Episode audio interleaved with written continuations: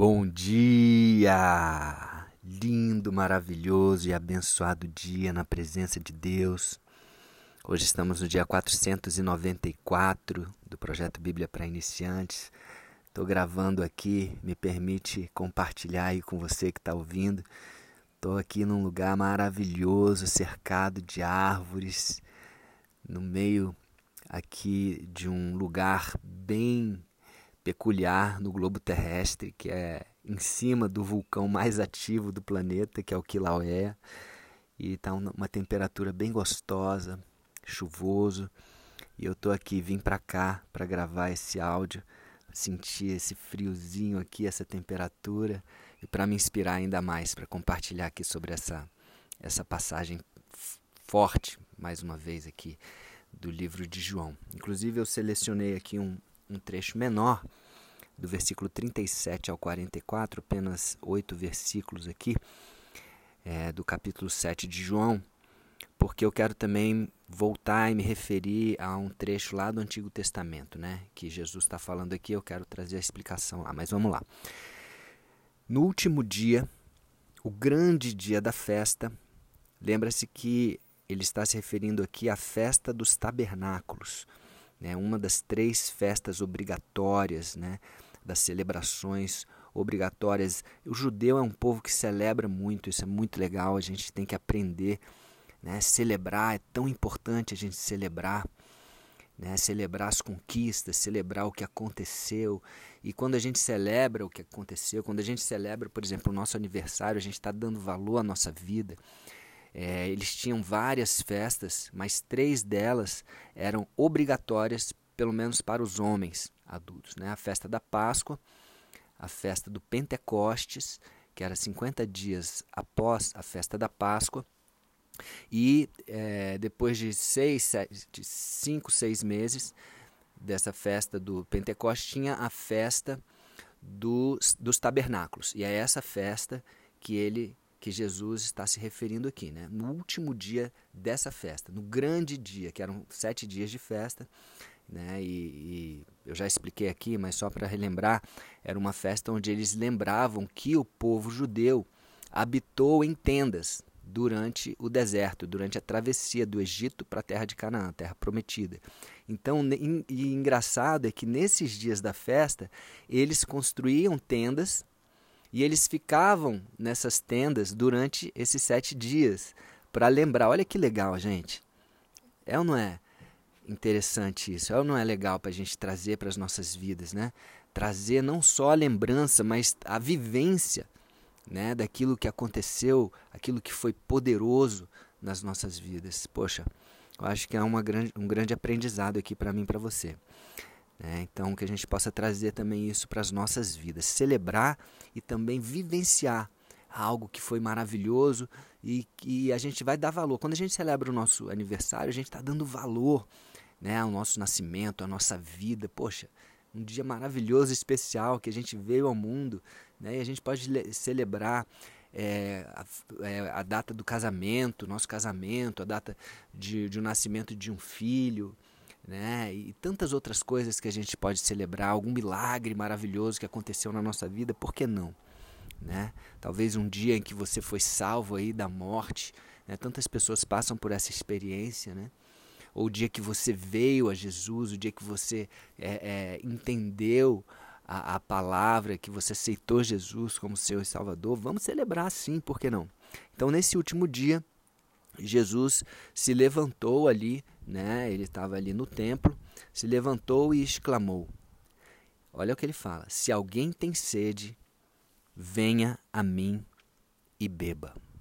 Vou repetir: Se alguém tem sede, venha a mim e beba.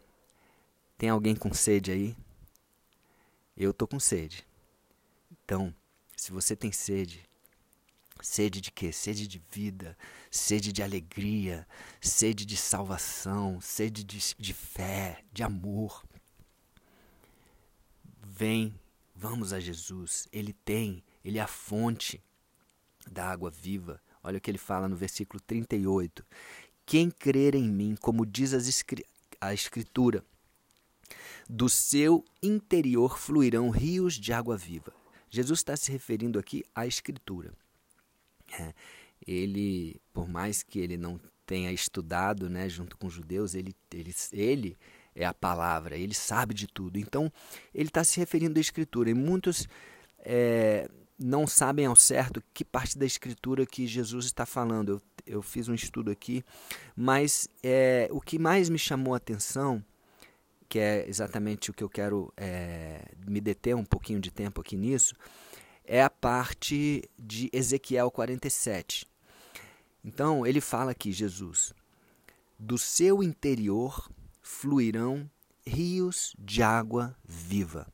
Ele fala: quem crê em mim, quem crê em Jesus, do seu interior fluirão rios de água viva. E ele se refere, como diz a Escritura. Então vamos ver aqui Ezequiel 47 para você ver se você concorda comigo em relação a essa passagem. Ezequiel 47 fala o seguinte: Depois disso, é, versículo 1, tá? O homem me fez voltar à entrada do templo, e eis que saíam águas de debaixo do limiar do templo para o oriente, porque a face da casa dava para o oriente, papapá, papapá. É... E olha só, então ele fala que saíam águas debaixo do templo. Tá? Quem é o templo hoje? Né? eu e você. Eu e você. Depois que Jesus morreu e ressuscitou, ele fala para gente: agora é vocês são o templo. Não existe mais a necessidade de ir ao templo, até porque não tem mais templo, o templo foi destruído. Né? Então, o templo de Deus somos eu e você. E ele fala que saíam águas do templo. E eu, no versículo é, 7 diz assim: Tendo eu voltado, eis que a margem do rio, as águas eram tantas que ela se transformou em rio. À margem do rio havia grande abundância, grande abundância de árvores, de um lado e de outro lado. E olha o que acontece aqui no versículo 8. E essas águas, elas entram no Mar Morto, cujas águas ficarão saudáveis. Eu estive no Mar Morto e é impressionante, lá não tem vida no Mar Morto. Até por isso o nome, né? Dead Sea, Mar Morto. Não tem vida no Mar Morto, mas essas águas, elas são tão poderosas, elas vêm do templo.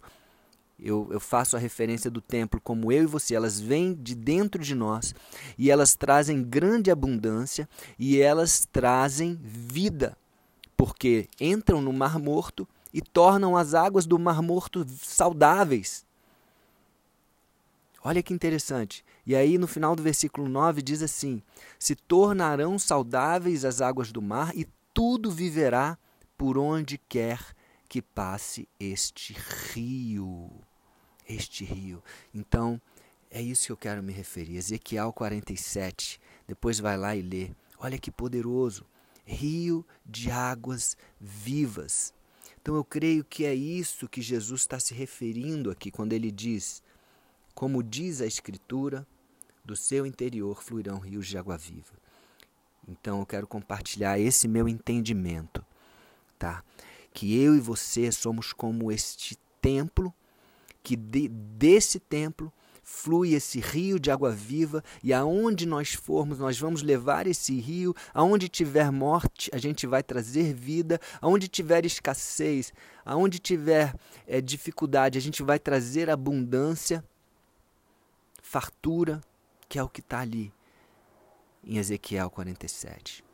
É, então foi esse o trecho que eu achei mais apropriado né, para identificar aquilo que Jesus está falando aqui, né, que ele está se referindo à Escritura. Porque lá em Apocalipse tem também, né, no versículo, no, no, no, último capítulo da Bíblia, Apocalipse 22, no comecinho, fala sobre o rio, rio de água viva, né, o rio da vida. Mas aí já foi escrito depois de Jesus. E como Jesus está se referindo aqui à, à Escritura no passado, se bem que Jesus é eterno, então não há passado, não há futuro para ele, ele poderia muito bem estar se referindo a algo que, que iria ser escrito ainda, né? mas eu, eu fico com essa passagem aqui de Ezequiel 47. Depois você pode ir lá e ler com mais atenção. Amém? Bom, é, continuando aqui, ele fala: Isto ele disse com respeito ao Espírito que haviam de receber os que nele crescem. Pois o Espírito, até aquele momento, não fora dado porque Jesus não havia ainda sido glorificado. Então lembra que Jesus falou: Eu vou, mas não vou deixar vocês sozinhos. Eu vou deixar vocês com o Espírito Santo, ou seja, comigo mesmo.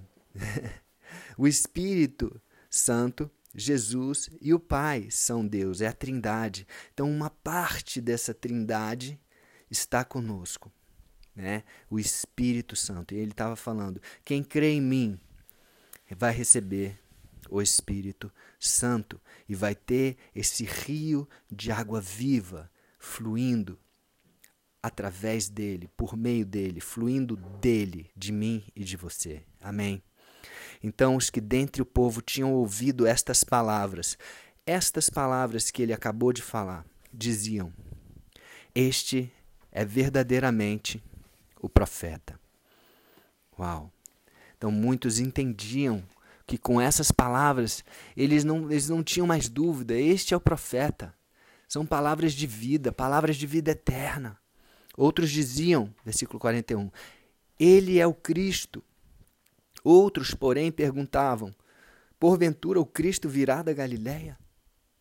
Então, ainda existia dúvida no coração de muitos que o rejeitavam. Versículo 42. Não, não diz a Escritura que o Cristo vem da descendência de Davi e da aldeia de Belém, de onde era Davi? Olha só, eles estão se referindo à Escritura para dizer que Jesus não é o Cristo, não é o profeta, não é o Messias. Eles estão se referindo à Escritura que diz que ele é, que, que o Cristo vem da descendência de Davi e da aldeia de Belém.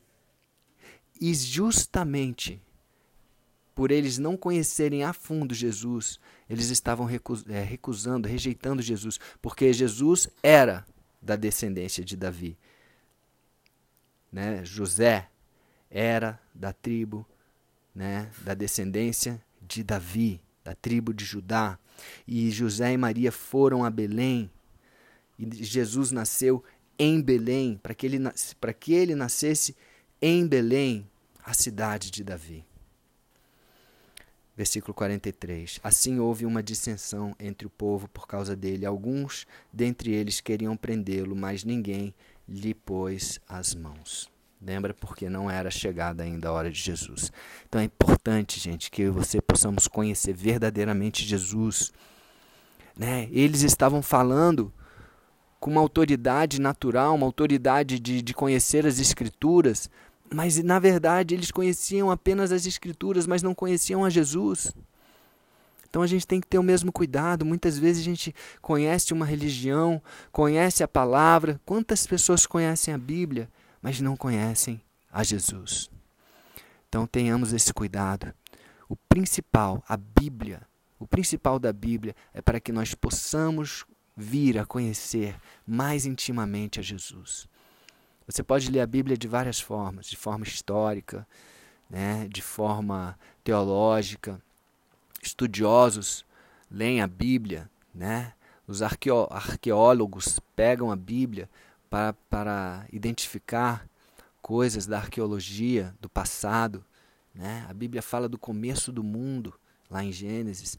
Então a Bíblia ela é muito é importante para muitas áreas da ciência também, mas eu e você devemos é, ler a Bíblia e pedir o Espírito Santo para que nos revele a profundidade das palavras da Bíblia, que nós possamos nos aproximar e conhecer cada vez mais, cada vez mais intimamente esse Jesus. Esse Jesus, que é o centro né, de toda a Bíblia, é Ele, Jesus. Para que eu e você possamos ter vida eterna, para que de mim e de você possa fluir rios de águas vivas, rios de água viva. Amém? Um beijo no coração, que esse rio de água viva possa fluir de dentro de você, de dentro de mim possa trazer abundância, fé, esperança, vida para todos ao nosso redor. Amém?